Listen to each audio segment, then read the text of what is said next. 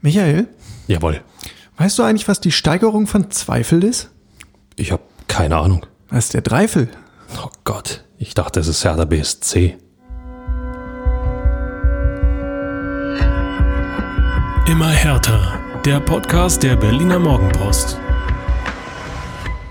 Nein, zusätzliche Zweifel wollen wir natürlich nicht schüren oder befeuern hier im Immer härter Podcast. Stattdessen wollen wir auch die positiven Aspekte betonen, die uns Hertha BSC am Wochenende beschert hat. Und damit herzlich willkommen zur neuen Folge des Immer härter Podcasts. Mein Name ist Jörn Lange und mir gegenüber steht, wir sind wieder vereint im Podcaststübchen, Michael Färber. Hallo Michael. Hallo Jörn, hallo Berlin, hallo ihr da draußen. Schön, dass du wieder da bist und ich sag's gleich, die Aura hier im Stübchen ist gleich eine ganz andere. Wobei Jörn, eine Sache, ähm, wir wollen nicht nur Zweifel schüren, sondern das Positive rausstellen. Ich sag's euch gleich da draußen, es wird verdammt schwer. Ja, das ist richtig. Ähm, Ich guck mal gerade hier auf den Themenzettel und da sind tatsächlich viele spannungsgeladene äh, Punkte gelistet. Natürlich das 0 zu 0 äh, von Hertha BSC in Köln, die Experimente in der Offensive, die Sorgen um Matthäus Kunja und auch das Projekt Goldelse. Also Michael, mehr als genug, was wir beschnacken können heute. Lass uns mal anfangen mit dem Köln-Spiel. Ähm, wie, wie war im Allgemeinen dein Eindruck? Also du trittst beim drittletzten der Tabelle an, beim, äh, wenn man die letzten vier Spiele betrachtet, glaube ich, formschwächsten Team der Liga und entführst einen Punkt. Ist das jetzt ein Punkt gewonnen, zwei liegen lassen? Äh, kannst du dem was Positives abgewinnen? Ich, ähm, ich komme aus einer, aus einer Seitenstraße reingeflogen. Ähm, ich erinnere mich an äh, einen Satz von dir, ähm, dass Hertha bestimmt wieder mit den Gefühlen der Fans spielen wird. Sprich, dass man in Köln äh, reüssiert und äh, dann wieder Hoffnung schürt, um es im nächsten Spiel dann wieder ähm, ja, so richtig kaputt zu machen.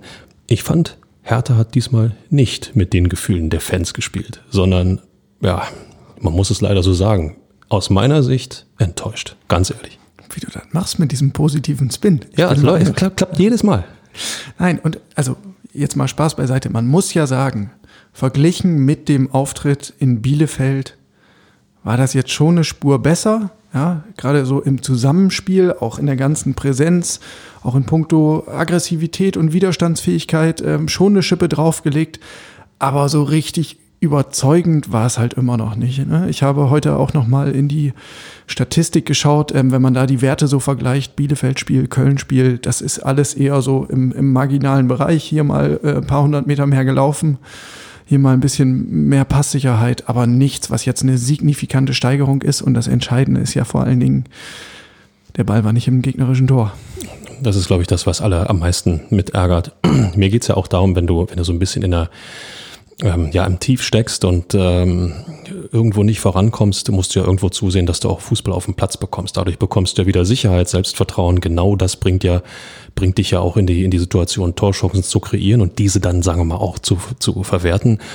Aber das habe ich eben zu wenig gesehen, Jörn. Ja, ähm, mir geht's um das, um das, um das Spielerische, dass da irgendwie ein Schritt aus dem Tal herausgetan wurde und ähm, ja, in Köln in Ordnung beim ersten FC Köln, aber es war eben auch bloß der erste FC Köln und der taumelt seit Wochen noch mehr als Hertha. Ähm, also ich finde, da war wieder eine Gelegenheit, die Hertha hätte nutzen können. Eine Riesenchance vertan aus meiner Sicht. Ja, also äh, wer optimistisch unterwegs war, der hat natürlich auf so eine Art Befreiungsschlag gehofft. Aber äh, wenn man ehrlich ist, also selbst ein 3 zu 0 in Köln wäre ja nicht wirklich ein Befreiungsschlag gewesen, sondern eher ein Pflichtsieg. Ähm, Andererseits, andererseits, dann nimmst du drei Punkte mit aus Köln. Auch, Ja, ja, das, auch genau. das ist wieder. Es bleibt, es bleibt der Klassiker fürs Phrasenschwein Fußball ist und ein Ergebnissport. Und wenn du eben nicht fußballerisch überzeugen kannst, aber du gewinnst, dann war es doch ein gutes Spiel. Wenn du eben nicht gewinnst, dann solltest du wenigstens fußballerisch irgendetwas auf die Platte bringen, was dich ein Stückchen nach vorne bringt. Und äh, ja, ich gebe dir recht, ähm, es waren immerhin mehr Ansätze zu sehen als, als äh, gegen Bielefeld.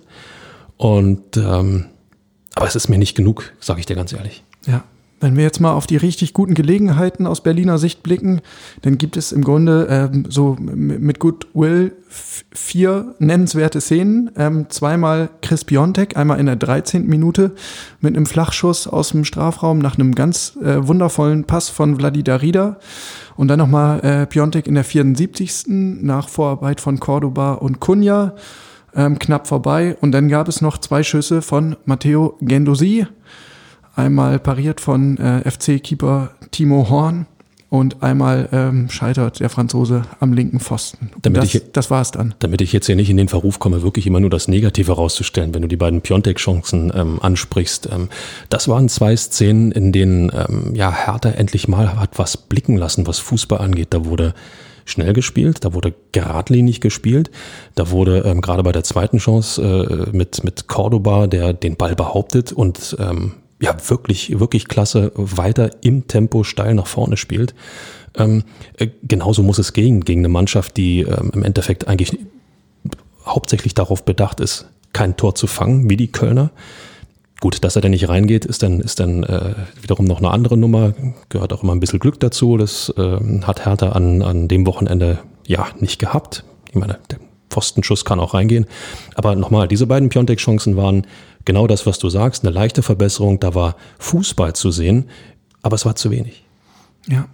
Ein bisschen gewundert habe ich mich ähm, über die Bewertung im Nachhinein. Also gerade von den Hertha-Protagonisten. Bruno Labbadia zum Beispiel hat gesagt, ich zitiere mal, wir haben über 90 Minuten keine klare Torchance zugelassen und man hat gesehen, dass wir das Spiel unbedingt gewinnen wollten. Das einzige Manko war, dass wir aus unseren drei klaren Torchancen nicht mehr gemacht haben. Jetzt lass uns mal einen kleinen Faktencheck machen, Michael. Also, wir haben keine klaren Torchancen zugelassen. Schwierig, ganz schwierig. Jonas Hector, sage ich nur. Jonas Hector, kurz vor der Pause, fällt mir auch ein. Und dann ähm, gab es nach der Pause eine gute Gelegenheit für Marius Wolf aus der linken Strafraumhälfte. Der Schlenzer, der vorbeigeht? Genau. Ähm, jetzt kann man natürlich mit blau-weißer Brille sagen, okay, ähm, beide Schüsse gingen nicht aufs Tor, sondern verfehlten das Ziel. Ähm, so, so kann man es natürlich auch sehen, aber aus meiner Sicht ähm, ist, ist diese ähm, Aussage, wir haben da jetzt gar nichts zugelassen, schon ein bisschen beschönigend, ähm, zumal man ja auch berücksichtigen muss, gegen wen Hertha da gespielt hat. Also Köln ist jetzt wie viele hundert Minuten ohne eigenen Treffer? Ich weiß nicht, knapp 500 Minuten, sowas in der Größenordnung. Also eine Mannschaft, die die gerade ähm, nicht wirklich Gefahr vor des Gegners Tor ausstrahlt ähm, und sich dann als äh, Gegner, in dem Fall als Hertha BSC, darauf zu kaprizieren, zu sagen, wir haben nichts zugelassen, gegen eine Mannschaft, die offensiv wenig auf die Kette bekommt, ähm, ich sag mal, ist das Grundvoraussetzung, wenn man, wenn man nach oben kommen will. Ähm, ich glaube, das äh, ist dann immer ein bisschen schwierig. Und äh, ja, die beiden Schüsse gingen nicht aufs Tor. Deswegen werden sie wahrscheinlich in der ähm, Statistik, in der offiziellen Spielstatistik auch nicht als echte Torschüsse ausgewiesen. Das ist alles richtig.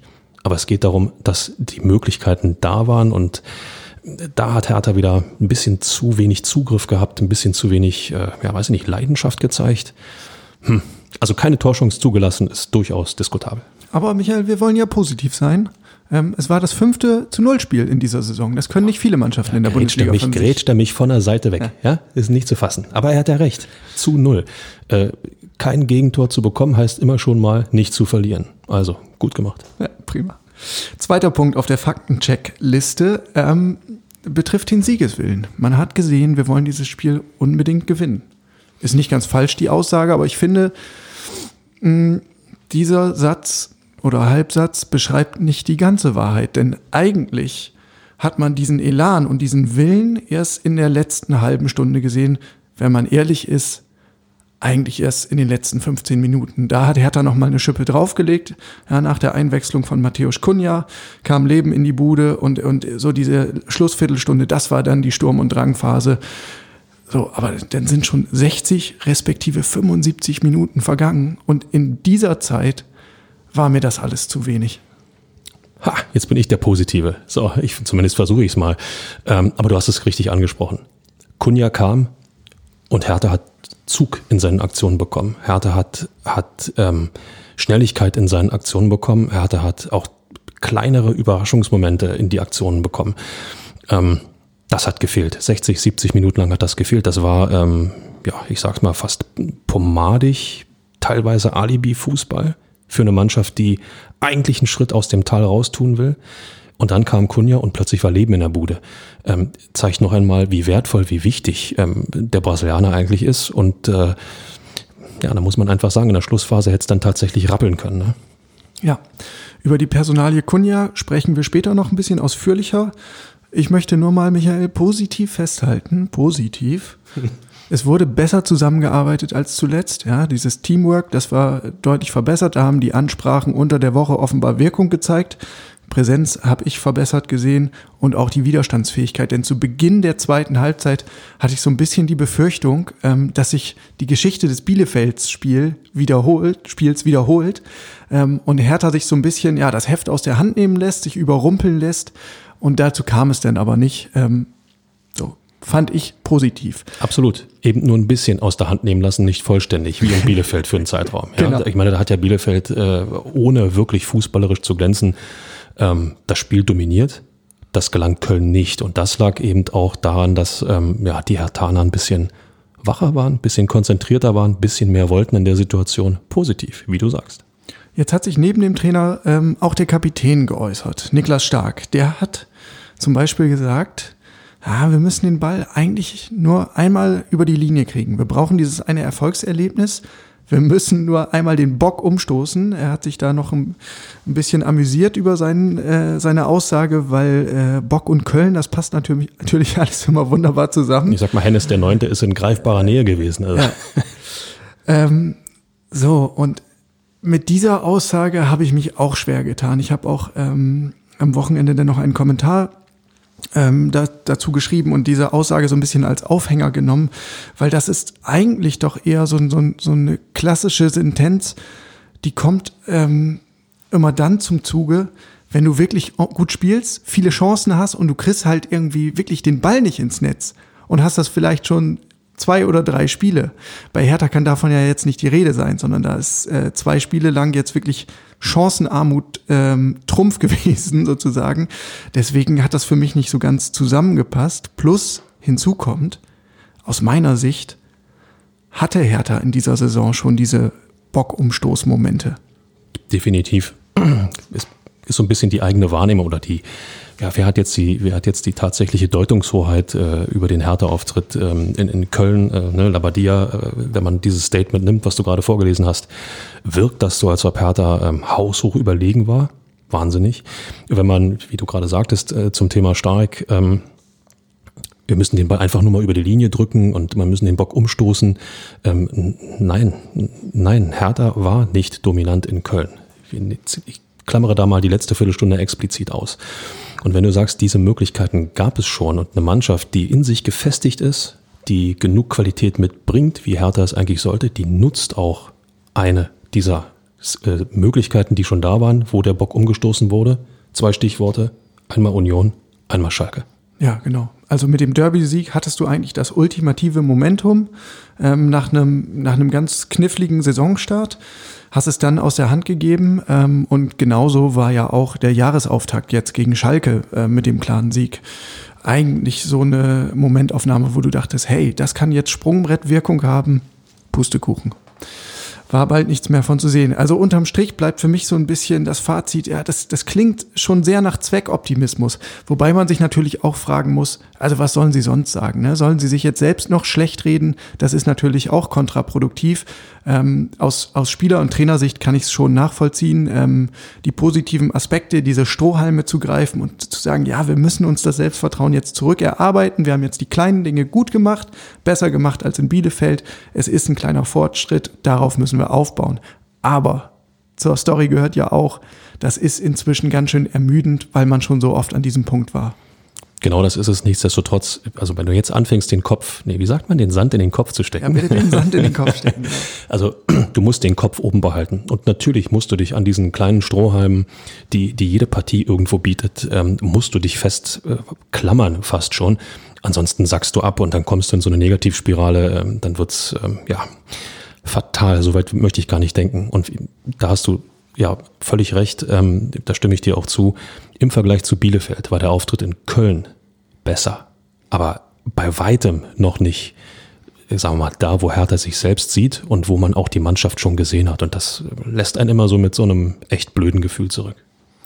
Jetzt lass uns mal ein bisschen ähm, in die Details nochmal gehen, denn wir haben taktisch und personell ähm, zumindest mal was Neues gesehen in Köln. Äh, Bruno Labbadia hat zum ersten Mal John Cordoba und Chris Piontek zusammen in die Startelf beordert, hat eine Doppelspitze aufgestellt. Ähm, wie hat dir diese, diese Konstellation gefallen? War ein Versuch wert.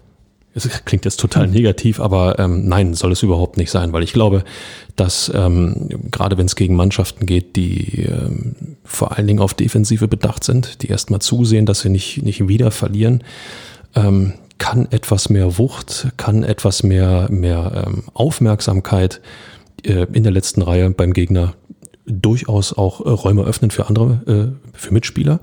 Und äh, wenn du jemanden wie Cordoba in der Mannschaft hast, ähm, hast du immer eine Anspielstation, hast du immer jemanden, der für Gefahr sorgt. Und wenn du dazu noch jemanden wie Piontek hast, ähm, über den wir uns ja auch schon äh, einige Male äh, ja, ausgelassen haben, Stichwort Qualität.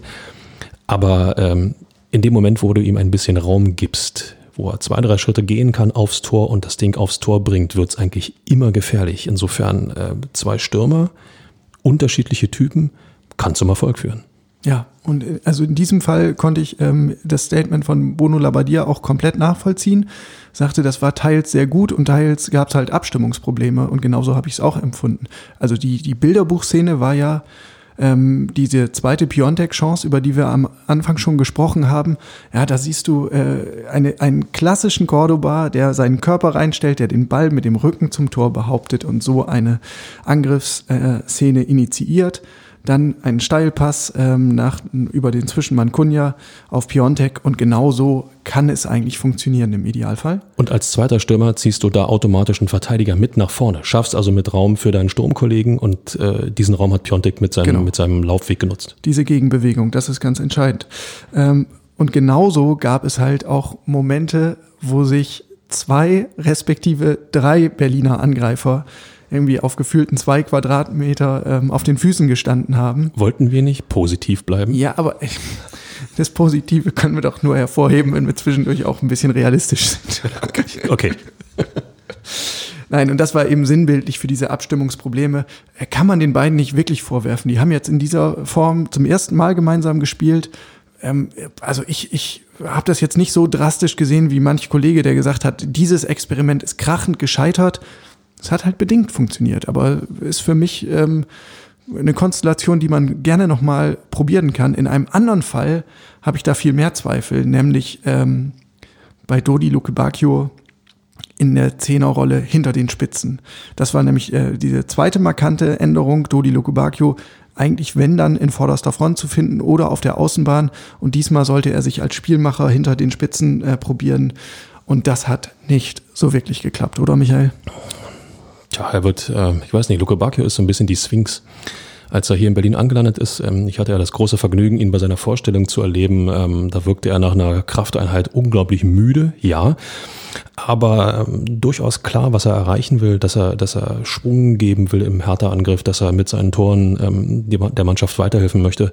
Ähm, was fehlt, ist vielleicht auch bei ihm immer noch so dieser das letzte Puzzleteil Richtung ähm, Teamwork. Wenn du hinter den Spitzen spielst, ist natürlich im Idealfall bist du nur darauf bedacht, Offensivszenen zu kreieren, die Stürmer äh, in Szene zu setzen, auch mal aus der zweiten Reihe selbst, äh, wie sagt Horst Rubisch, Ruf zu puffern aufs Tor. Ähm, Im heutigen Fußball musst du aber auch in dieser Position extrem mitarbeiten, auch extrem zurückarbeiten. Das heißt, wenn vorn der Ball verloren wird, gehörst du zu den ähm, ja, ersten Stationen, die den Ball wieder zurückerobern können. Und ähm, ich weiß nicht, ähm, irgendwo ist das bei ihm noch nicht angekommen. Fehlt mir so ein bisschen. Was mich immer wieder fasziniert, und das leider nicht positiv, ähm, ist, ist diese Diskrepanz bei Dodi. Also er kann mit seinem Tempo und mit seinen Abschlussqualitäten ja wirklich fantastische Dinge vollführen. Ja, das hat er schon mehrfach gezeigt. Ich erinnere mich an ein ganz spektakuläres Tor gegen Hoffenheim oder auch gegen die Bayern, als er einfach mal äh, aus dem Nichts irgendwie draufgehalten hat. Und gleichzeitig hat er immer wieder so dermaßen viele technische Defizite, Ballannahmen, die äh, ihm nicht gelingen, wo der Ball vom Fuß springt, äh, Dribblings, wo er sich verheddert und äh, gefühlt sich äh, selbst den Knoten in die Beine äh, dribbelt. So. Das, das macht mich irgendwie langsam fertig. Um positiv zu bleiben, Jörn, es kann nur besser werden. Ja, und es wurde dann ja besser, ausgerechnet in dem Moment, als Dodi Lukebakio vom Feld ging, nach einer Stunde und Platz machte für tatatata Matthäus Kunja. So, warum lässt er dir nicht von Anfang an spielen? Und jetzt kommt mir nicht mit Leistenproblemen. Ja, Wir kommen an den Leistenproblemen nicht vorbei, Michael. Das ist das so. Ist, das, das ist so. Und die werden Hertha leider auch noch weiterhin beschäftigen. Aber als Joker hat man gesehen, ähm, wie eminent wichtig Schrägstrich unverzichtbar er für Hertha ist. Denn im Grunde herrschte äh, in dem Moment, in dem er aufs Feld kam, ähm, ganz neuer Glauben, neuer Elan und er hat halt diese Überraschungsmomente, eins gegen eins Situationen kreiert und sofort für Torgefahr gesorgt. Das ging los, dass er damit, dass er gefoult wurde. Das führte zu einem Freistoß und einem Kopfball von Oma Alderete. Danach ähm, hat er diese Piontek-Chance initiiert. Auch der Pfostenschuss von Genosi ähm, kam nach einer Vorarbeit von, von Kunja zustande. Plus er hat nochmal ja, diese, diese Galligkeit und Emotionalität ähm, auf den Platz gebracht, wobei es da ja auch äh, ja so eine Szene gab, wo er höchstwahrscheinlich äh, ein bisschen über die Stränge geschlagen hat. Halt, halt positiv bleiben. Ja, noch bitte positiv bleiben. Wenn du, wenn du den Pfostenschuss von, von Genosi ansprichst, ähm, das war für mich eine absolut markante Szene. Ähm, Kunja mit dem Ball auf der linken Strafraumseite strebt ein bisschen raus, legt ihn sich praktisch zurück, ein Tick zu weit, sieht aber, dass der Verteidiger rankommt und was, und was macht er? Er macht nicht noch einen Zwischenschritt, er bleibt nicht stehen, sondern er macht praktisch mit der nächsten Bewegung den langen Schritt, um den Ball weiter zu, ja, durchzustecken, durchzupieken ähm, zu äh, Gendusi. Ähm, das ist Gedankenschnelligkeit und das ist äh, Spielwitz und genau das hat, hat Hertha in irgendeiner Form gefehlt und diese eine Szene dokumentiert den Unterschied, den Kunja im Endeffekt ausmacht in der Mannschaft. Ja, äh, sehe ich genauso. Und ähm, Bruno Labbadia musste auch zugeben, ähm, man sieht halt, was es bringt, wenn man ihn mitnimmt. Und er hat äh, überhaupt kein Geheimnis daraus gemacht, dass ihm das eigentlich nicht gefallen hat. Ne? Also er hatte jetzt einen Spieler, der hat die gesamte Woche im Grunde nicht trainiert. Trotzdem steht er im Spieltagskader. Das äh, passt nicht zusammen mit dem ja, mit dem Arbeitsethos von Bruno Labbadia, ähm, auch mit dem, was er, was er fordert, ja, das ist ja eine, eine Grundprämisse. Ihr müsst im Training 100 Prozent geben, ihr müsst da euren Ehrgeiz zeigen, dann habt ihr auch eine Chance. Und jetzt, jetzt Kunja quasi äh, als Kaltstarter äh, reinzuwerfen, das, das ähm, ja, passt ja eigentlich nicht zu diesem Dogma. Was auch völlig richtig ist. Trainingsleistungen müssen belohnt werden. Ähm, es gibt ja den Klassikerspruch, lieber spiele ich mit zehn Mann und verliere, als äh, irgendwie einen Trainingsmuffel mitzunehmen passt natürlich im Profifußball, wo der Druck, Erfolgsdruck etc. um einiges größer ist als im Freizeitbereich, ohne Zweifel, nur schwer. Andererseits, ähm, Labadia hat Alternativen probiert. Wir sind bei Luke Bakio und wir stellen fest, hat nicht funktioniert. Ja. Und ich habe versucht, jetzt positiv zu bleiben, Jörn. Sehr richtig. ähm, genau, und die Frage ist ja, wie geht's jetzt weiter? Ähm, schon am Dienstagabend steht ja das nächste Spiel gegen Hoffenheim an. Und Klarer Sieg, oder? Positiv. Da, da, dazu kommen wir noch. Aber um, um in, äh, in Sachen Kunja positiv zu bleiben. Yes. Also, die Leistenprobleme sind offenbar nicht schlimmer geworden durch den Einsatz in Köln. Positiv. Das ist schon mal, das ist schon mal gut. Ja. Besser geworden sind sie aber offenbar auch nicht. Und äh, Bruno Labbadia hat nochmal auf diese Zwickmühle verwiesen, in der er sich jetzt befindet. Also du, er kann im Grunde nicht richtig trainieren. Die Phase in der Saison und die Abhängigkeit von ihm ist aber viel zu groß, als dass du ihn außen vor lassen könntest. Und das heißt, du kannst ihn irgendwie jetzt nicht schonen und äh, dafür sorgen, dass er in ein paar Wochen wirklich beschwerdefrei ist, kannst du dir nicht erlauben. Ähm, so, du kannst eigentlich nur, ja, wahrscheinlich wieder so ein Mittelmaß finden, wie jetzt in Köln, dass du sagst, 30 Minuten mit Kunja ähm, sind halt deutlich mehr wert als 90 Minuten ohne ihn. Genau, als 90 Minuten ohne ihn. Da musst du eben auf die Truppe vertrauen, die du in, in, von Anfang an ins Rennen schickst, dass sie nicht sofort das Wasser aus der Kiepe verlieren, wie man so schön sagt. Und äh, dann bringst du mit Kunja äh, im Endeffekt noch ein, wie man so schön sagt, Unterschiedsspieler. Eigentlich ein blödes Wort, aber, aber es passt. Es passt wie die Faust aufs Auge. Du, du bringst dann Kunja rein, der Gegner äh, hat sich auch schon ein bisschen an deiner Mannschaft abgearbeitet. Und mit dem neuen Schwung hast du eine Siegchance. Wir haben es in Köln gesehen, die Siegchance war da. Positiv. Immer positiv. Ähm, es gab dann noch diesen einen Zwischenfall, kurz vor Schluss. Da hat äh, Matthäus Kunja Richtung Kölner Bank gepöbelt.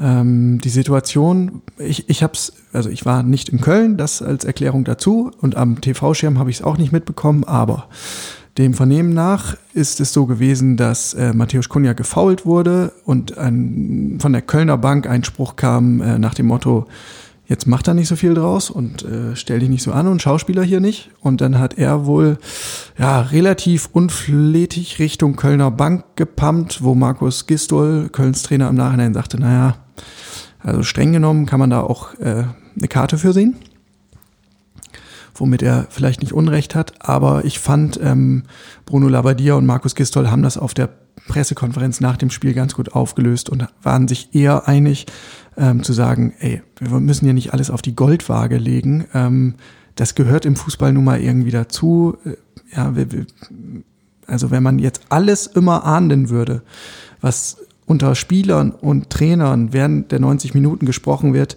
dann machst du das Spiel kaputt, ähm, lass den Jungs ein bisschen Freiraum und äh, auch wenn das jetzt nicht irgendwie zum makellosen Vorbild taugt, finde ich es okay, zumal sich Matthäus Kunja auch schnell entschuldigt hat und damit war die Sache dann im Grunde auch gegessen. Und damit sollte sie für die Öffentlichkeit in jedem Fall gegessen sein. Er hat sich entschuldigt. Wir wissen alle, jeder, der draußen unterwegs ist und emotional äh, auf bestimmte Szenarien reagiert, ähm, ich glaube, keiner kann sagen, dass ihm da nicht schon mal irgendetwas rausgerutscht ist, wo er gesagt hat, hätte ich mal lieber nicht gesagt. Nichtsdestotrotz, intern sollte man sich ihn durchaus nochmal schnappen, einfach nochmal mit ihm reden, ihm nochmal klar machen, in solchen Situationen, Stichwort Vorbildfunktion, einen Ticken mehr zusammenreißen. Ähm, ich glaube, das hilft allen. Genau. Und die andere Seite der Medaille ist dann diese Emotionalität, die er mit reinbringt, die braucht Hertha halt auch dringend. Ne? Ohne Zweifel, ohne Zweifel. Letzte, letzter Punkt zum Köln-Spiel, Michael. Es gab noch eine äh, etwas strittige Szene im Kölner Strafraum. Da haben die Berliner Handelfmeter gefordert. Das war in der 80. Minute. Ähm, etwas undurchsichtig. Auch Kunja war, glaube ich, wieder involviert und der, ein Kölner versucht, den Ball dann wegzuschlagen oder der Ball springt von dem Fuß eines Kölner, Kölner Spielers an den Arm eines anderen Kölner Spielers. Aufregung groß, warum gibt es keinen Elfmeterpfiff? Tja, Arm dran, oder?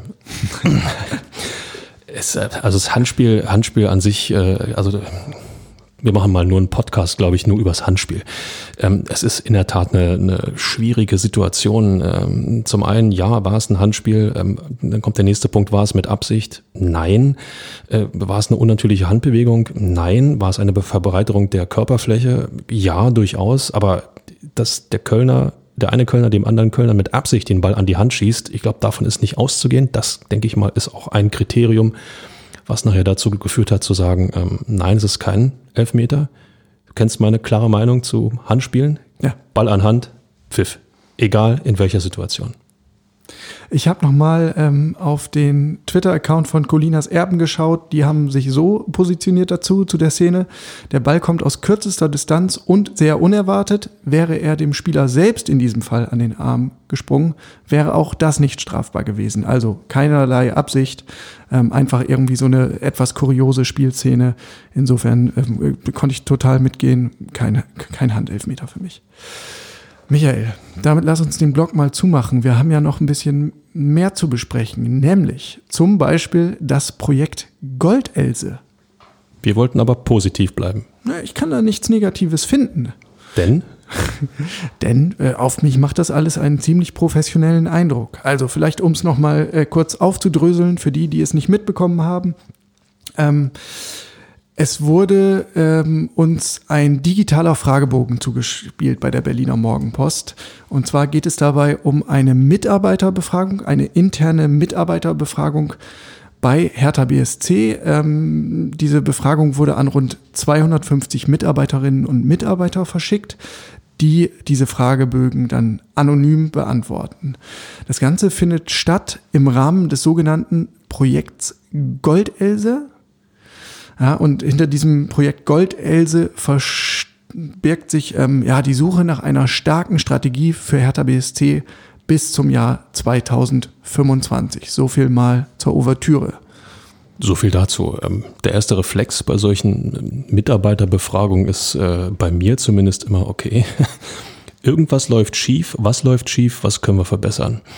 Ähm, also da schwingt auch immer so ein, ähm, so ein negativer Touch in irgendeiner Form mit. Andererseits, wenn jemand wie, ja weiß ich nicht, Carsten Schmidt, denke ich mal, hat das initiiert, anders geht's ja kaum, äh, neu in einen Verein kommt und äh, sich in irgendeiner Form Überblick verschaffen möchte, kann er natürlich mit allen Mitarbeitern reden. Dann ist er auch tatsächlich 2025 fertig. Oder er, er macht das eben über anonyme Fragebögen. Also um sich mal einen Überblick zu verschaffen, ähm, glaube ich, ist das eminent wichtig. Ähm, Wichtig ist auch nur, dass die, dass die Frage, äh, die Kantinenfrage dabei ist, nämlich ob ein Gürkchen in eine Roulade gehört oder nicht. Nein, aber Spaß beiseite. Ähm, es kann nur zum Erfolg führen, wenn man mal ähm, äh, ja als als jemand, der von außerhalb kommt und äh, mit dem Innenleben des Vereins noch nicht so hundertprozentig vertraut ist, sich einen kompletten Überblick verschafft, um dann zu schauen, wo können wir optimieren, wo können wir verbessern. Ich denke auch. Also ich finde diesen Vorgang an und für sich jetzt nicht besonders ähm, aufregend. Ich halte das für ein professionelles Vorgehen. Ich habe mich auch ein bisschen mit Leuten aus der Wirtschaft unterhalten, die sagen, in größeren Unternehmen ist das durchaus Standard, wenn es da einen neuen Chef gibt. Ja, und Carsten Schmidt ist nun mal seit Dezember der neue Vorsitzende der Geschäftsführung, hat viel zu verantworten. Ähm, so, dann, dann ist es jetzt ein Weg, um sich einen Überblick zu verschaffen. Was ich ziemlich interessant und auffällig fand, war ähm, die inhaltliche Stoßrichtung in diesen Fragebögen. Ähm, da ging es halt vorrangig um Strukturen, um Prozesse, um Personen, auch um Entscheidungen und Entscheidungsfindungen. Ähm, und diese Fragebögen, die Beantwortung dauerte in etwa 10, 15 Minuten, ähm, waren etwas zweigeteilt. Es gab einen offenen Teil ähm, mit ganz grundsätzlichen Fragen, die man offen beantworten konnte. Das Gros der Fragen war aber äh, so strukturiert, dass man in Skalen geantwortet hat. Also es gab auf eine These ähm, verschiedene Antwortmöglichkeiten und du hast dann deine Zustimmung oder Ablehnung bekundet. Ja, von 0, ich stimme gar nicht zu, bis 10, ich stimme vollends zu. Ähm, so, und da ging es jetzt irgendwie weniger darum, ähm, um den einzelnen Mitarbeiter, was wünschen sie sich, was können wir hier und da verändern, sondern es gab schon eine, eine sehr klare Stoßrichtung in Bezug auf, kann Hertha als Organisation Veränderung? Was haben wir für eine Unternehmenskultur und wie, wie ist es um unser Führungspersonal bestellt? Also haben wir die richtigen Leute an den richtigen Stellen und ja, wie ist diese ganze Arbeitskultur bei uns im Club? Und die Vorwürfe diesbezüglich, die stehen ja schon relativ lange im Raum. Ich erinnere nochmal an das herrliche, schrägstrich unsägliche Protokoll von Jürgen Klinsmann. Also der, der sprach ja sogar von einer Lügenkultur und es sind alles Bestandsverwalter dabei, Hertha BSC. Ähm, das ist natürlich eine, eine sehr fundamentale Kritik, die nachhalt. Ähm, und sie ist zugleich nicht ganz neu. Also diese Töne aus, gab es im Vereinsumfeld ähm, auch schon vor Klinsmann. Ja, dass, dass ähm, Hertha nicht besonders beweglich und wandelbar ist. Zum Beispiel hat auch Paul Keuter, Mitglied der Geschäftsleitung, ähm, nach seinem Amtseintritt, Antritt, der jetzt auch schon ein paar Jahre zurückliegt, immer wieder ähm, in so Podiumsdiskussionen oder öffentlich darauf hingewiesen, dass das für ihn alles sehr neu ist. Ja, der kam ja von Twitter, einem relativ jungen, digitalen, agilen Unternehmen. Ähm, ich kenne es aus anderen, äh, ich sag mal, Start-up-lastigen Unternehmen auch, dass man sich da ständig hinterfragt, ständig neu strukturiert, ständig verändert und anpasst an die Gegebenheiten und an die Anforderungen. Und ein über viele, viele Jahre gewachsener Verein ist da natürlich ganz anders und funktioniert anders. Und dieser Kulturwandel, von dem Paul Keuter immer gesprochen hat seit seinem Dienstantritt, der ist halt nie so richtig erfolgreich absolviert worden. Und das ist jetzt aus meiner Sicht der nächste Versuch, wirklich Veränderungen anzuschieben. Also wenn ich das äh, so höre, ich könnte mir vorstellen, dem einen oder anderen da draußen wird es ähnlich gehen. da kommen dann natürlich sofort die Personalien in den Vordergrund oder die Personen in den Vordergrund, die schon seit äh, ja, langer, langer Zeit dabei sind. Ähm, mir fällt logischerweise Michael Preetz ein, mir fällt logischerweise Ingo Schiller ein, ähm, dass äh, ja auch deren Arbeitsweisen dann mehr oder weniger hinterfragt wird. Oder wie muss ich mir das vorstellen? Ja, klar, das ist äh, Teil des Ganzen. Also ähm, wenn, wenn man als Mitarbeiter jetzt äh, Fragen beantworten muss, wie welche Entscheidungen treffen wir gut bei Hertha? Ähm, und, und damit, da antwortest du dann nicht mit von 0 bis 10, sondern schreibst natürlich deinen, also wörtlich sozusagen deinen, deinen Eindruck auf. Ja, das, das, weiß ich jetzt im Detail nicht mehr ganz genau. Könnt ihr äh, gerne nochmal nachlesen. Auf morgenpost.de findet ihr den entsprechenden Artikel. Ähm, aber ich glaube, nach all dem, was uns so bekannt ist, wenn die Mitarbeiter diese Fragebögen schonungslos ehrlich beantworten, dann kann man eigentlich nicht umhin kommen, ähm, auch Konsequenzen ähm, zu ziehen dann. Und ich glaube, diese Konsequenzen werden nicht nur die Struktur und die Abläufe und Prozesse im Verein betreffen, sondern auch das Personal und auch das Führungspersonal. Ich benenne es das Führungspersonal, auch Michael Preetz, Fragezeichen. Ja, klar. Also müssen wir ja überhaupt nicht ähm, drum herum reden.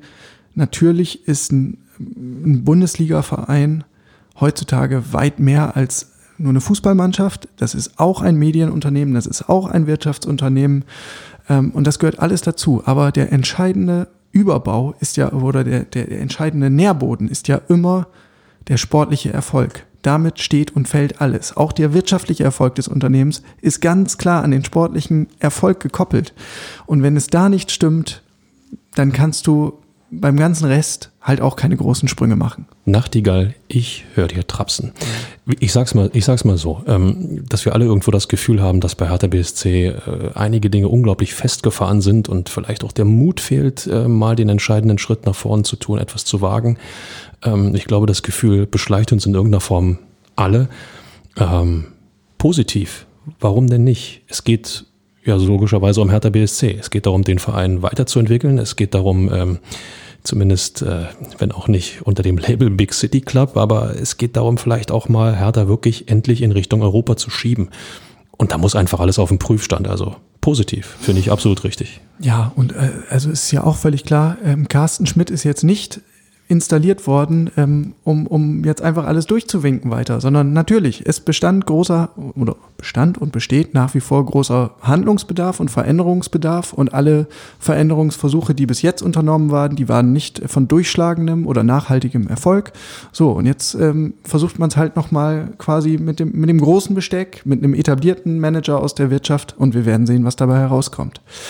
Da du den Namen Michael Preetz schon ins Spiel gebracht hast, noch mal einen kurzen Seitenblick dazu. Ähm, ich wurde angeschrieben von ähm, einer Person, die eine Petition initiiert hat, eine Online-Petition.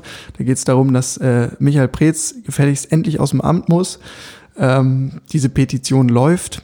Ich glaube, es sind Stand jetzt knapp 3000 Menschen, die das unterzeichnet haben. Ich weiß gar nicht, was der Zielkorridor ist. Ich weiß auch nicht, ob das jetzt wirklich so eine sinnvolle Maßnahme ist, aber es ist natürlich wieder ein Indikator mehr dafür, um so die, die Stimmung auch in, im Fanlager zu transportieren. Dazu wurde ich noch darauf hingewiesen, ähm, dass auch eine Anti-Prez-Demo angemeldet ist, nämlich am kommenden Samstag äh, vor dem Spiel gegen Werder Bremen, ähm, vor dem Olympiastadion. Auch das würde ich nochmal ähm, ja, doppelt und dreifach hinterfragen, gerade auch äh, angesichts der Pandemielage. Da sich irgendwie zusammenzurotten, ähm, auch wenn es im Freien ist, halte ich für äußerst fraglich. Und ähm, ja, einfach da jetzt ein bisschen Rabatt zu machen von einem Heimspiel, ist, ist glaube ich, nichts, was irgendwie äh, konstruktiv die, die Diskussion befeuert. Es zeigt aber, wie du schon gesagt hast, definitiv die Stimmungslage. Und wenn man mit äh, der Stimmungslage, wenn man sie ähm, anonym auf sozialen Plattformen äh, äußert, ist das eine Sache. Wenn man damit ähm, ja versucht, etwas mehr in die Öffentlichkeit zu gehen, sei es indem man diese Anti-Prez-Petition sozusagen versucht, äh, öffentlicher zu machen oder auch äh, ja eine Demonstration veranstalten möchte, dann ist das immer auch so ein Punkt, wo ich sage, okay, dann äh, sitzt der Karren tatsächlich schon richtig, richtig tief im, im, im Dreck. Ähm, entscheidend ist, dass die Leute, die es betrifft, äh, ja vielleicht auch äh, erkennen, dass man ähm, Veränderungen vielleicht mal einleiten muss und äh, das muss unterm Strich nicht sein, dass der eine geht, der andere kommt. Das kann auch aus innen heraus passieren, nur die Personen müssen dann auch zu Veränderungen bereit sein. Das ist die ganz große Nummer. Stichwort kommen und gehen. Was ist denn eigentlich mit dem Trainer? Tja, was soll ich sagen? Also erstmal bin ich ähm, total enttäuscht von Labadier. Ja, dass er jetzt diese Mantelfarbe gewechselt hat. Das stimmt. Ja, also läuft im schwarzen Mantel vor dem Köln-Spiel rum. Also das suggeriert doch Untergangsstimmung. Wir wollen doch positiv bleiben, Herr Labadia. Ja, vielleicht war es auch so ein Psychokniff. Der alte Kamelhaarmantel war halt abgenutzt. Der hatte seine, seine Magie verspielt. Ein neuer Mantel, neues Glück. Ich sag's mal so. Wir haben ja äh, Erfahrung hin, wir haben es episch diskutiert und, und unglaublich viel mit auf den Weg gegeben. Ähm, aber auch ein Bruno Labbadia kommt bei Hertha BSC irgendwann an den Punkt, wo ja Entwicklung sichtbar sein muss und äh, was er, was er ähm, auch vor dem, vor dem Köln-Spiel nochmal äh, direkt vor Anstoß ähm, erzählt hat. Ähm, da waren sehr viel allgemeinen Plätze. Wir müssen dies, wir müssen das, wir müssen jenes. Ähm, und dann liefert seine Mannschaft 60, 70 Minuten eine Partie ab, die ähm, wie ich finde, nur in Ansätzen das zeigt, was er eigentlich sehen will. Es wird, es wird wirklich schwierig und ähm, mich beschleicht so ein bisschen das Gefühl, dass äh, wenn nicht, also jetzt wirklich irgendwann mal was passiert äh, auf, auf dem Fußballplatz, dass Labadia dann auch vielleicht mit seinem Latein am Ende ist, ganz ehrlich. Er gibt sich nach wie vor relativ souverän. Ich kaufe ihm das auch ab. Er sagt, ich habe schon ganz andere Drucksituationen erlebt. Ich habe schon schwierigere Clubs gehabt. Ist alles richtig. Hamburg, Stuttgart, wir haben das alles mehrfach und, und, und Drucksituationen im Fußball sind ja keine Drucksituationen. Das wiederum hat er natürlich äh, ja sehr richtig formuliert. Äh, wenn ich mich um meinen Job sorgen muss, wenn ich jetzt in Corona-Zeiten Angst haben muss, dass mein Geschäft ähm, ja pleite geht, äh, ich vielleicht meine Familie nicht mehr ernähren kann, richtig. Ähm, das sind Drucksituationen. Alles das, was da auf dem Fußballplatz passiert, ist ja, ist ja, ja in Watte gepackter Druck. Nein. Worauf ich eigentlich hinaus wollte, ähm, ist, ist der Fakt, dass ein Vorgang seit unserer letzten Folge war, dass sich der Manager nochmal klar zum Trainer bekannt hat. In einem Interview ähm, hat er gesagt, ich stärke ihm auf jeden Fall den Rücken. Wir sind total von dem überzeugt, was er macht.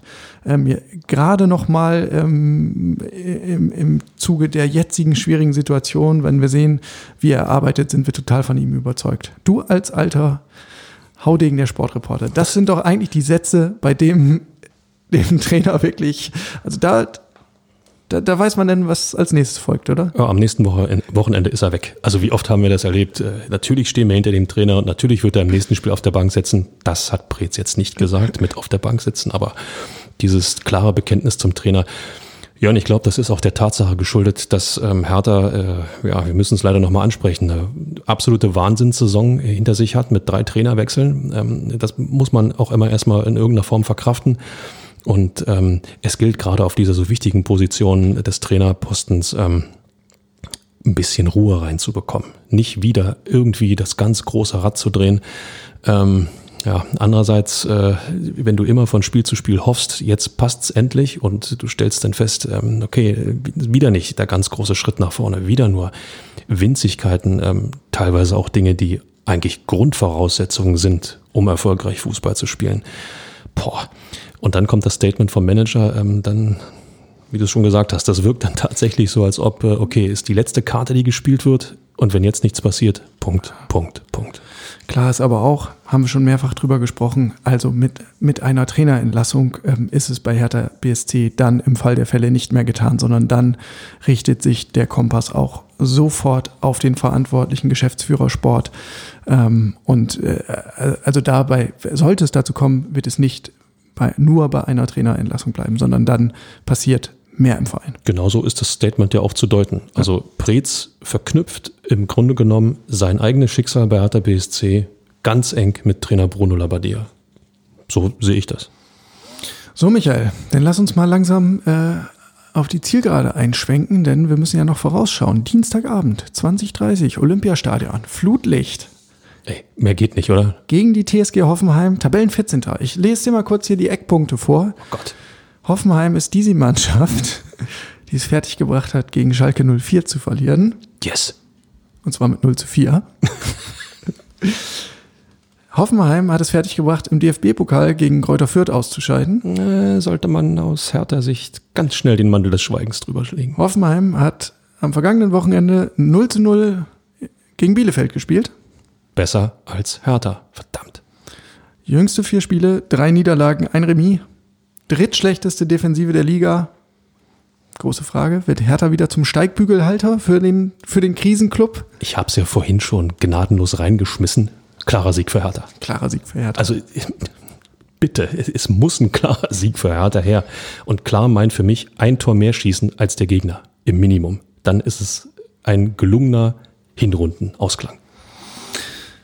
Ich äh, glaube, ich äh, muss mich hier irgendwie nicht zum Propheten erklären, aber ich glaube, allen ist klar, ähm, vieles wird wieder an Matthäus Kunja hängen. Kann er oder kann er nicht? Und wenn er kann, wie lange kann er? Und kann er gegen Hoffenheim und dann vielleicht auch gegen Bremen? Wir sind ja in einer englischen Woche.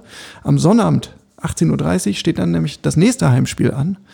Dann gegen Werder Bremen, Tabellenzwölfter. Und auf einmal irgendwie, ja, also die spielen furchtbar schlechten Fußball, muss man sagen. Ähm, es gab einen, einen wunderbaren Spieltext äh, in der Süddeutschen Zeitung am Sonntag zu der Partie Werder Bremen gegen äh, Augsburg. Kann ich jedem ans Herz legen, den nochmal zu lesen. Ähm, aber Werder hat es immerhin geschafft, ähm, so eine kleine neue Identität zu entwickeln mit ganz vielen neuen Spielern. Und auf einmal sind sie so ein bisschen die, ja, die Underdog-Rasselbande, ähm, die gegen den Abstieg kämpft. Und diese Rasselbande hat auch eine der absoluten Grundtugenden verinnerlicht. Wir machen hinten dicht. Ja, Bremen ist im Endeffekt die Mannschaft, die sich in den vergangenen zwei, drei Spielen so ein bisschen nach oben gemauert hat. Ähm, nicht schön, aber wenn du in so einer Situation bist, in der sich nebenbei gesagt auch Hertha befindet, ähm, musst du die gerade diese Grundtugend äh, ja zu 150 Prozent auf den Platz bringen. Und dann kommt der Rest. Das hat Hertha, kurzer Rückblick, in Köln über weite Strecken geschafft mit Einsatz und Leidenschaft. Wir wollen eben nur noch ein bisschen mehr Fußball sehen und die Mannschaft kann es doch. Was für ein schönes Schlusswort, wie du das wieder hinbekommen hast. Ah, verdammt. Herrlich. Also, liebe Leute, das war's für uns, von uns, für diese Woche, pardon. Wir melden uns wieder am Montag, äh, dem 25. Februar, dann mit den Spielen Hoffenheim und Bremen im Schlepptau. Das werden wir alles aufdröseln und erörtern. Mir bleibt nur euch eine schöne Woche zu wünschen. Und egal, ob es um Hertha geht oder um die Pandemielage, verliert nicht den Mut, verliert nicht die Hoffnung, bleibt gesund und munter. Das letzte Wort hast du, Michael, in der Nachspielzeit. Ciao. Die Nachspielzeit beträgt eine Minute. So, jetzt kann ich es euch ja sagen. Ich würde dem Kollegen Lange gern mal eins kleben. Aber da er nicht zu den Panini-Enthusiasten gehört, wird das echt schwierig. Obwohl ein paar Doppelte habe ich schon. Tja, ja. Nur weil die EM im vergangenen Jahr ausgefallen ist, heißt das eben noch lange nicht, dass ich auf ein schon jetzt legendäres Album verzichten muss. Ja, und die EM ist ja auch nur verschoben. Im Sommer ist es ja dann endlich soweit. Oder eben auch nicht. SPD-Gesundheitsexperte Karl Lauterbach geht von einer erneuten Absage spätestens im März aus. Und äh, immerhin glaubt DFL-Boss Christian Seifert noch an eine Austragung. Das ist doch auch was. Wenn ich dann aber nach Aue blicke gegen Düsseldorf, dann kriege ich einen echten Hals. 40 bis 50 Fans auf der Tribüne, ohne Mund-Nasenschutz und ohne Abstand zu halten, getarnt als Schneeschipper. Ich weiß ja, dass im Erzgebirge die Uhren anders ticken, aber das zeugt nun wirklich von totaler Ignoranz der derzeitigen Corona-Situation. Wie bitte soll dann eine EM am besten noch mit Zuschauern stattfinden, wenn das alles schon im kleinen Kreis nicht funktioniert? Dann doch lieber zu Hause sitzen und ein paar Bilder einkleben, oder? Das ist, äh, denke ich mal, jedem von euch im Hertha-Universum auch klar, denke ich. Und keine Sorge, den Kollegen Lange mache ich auch noch zum Panini-Jünger. Immer härter. Der Podcast der Berliner Morgenpost.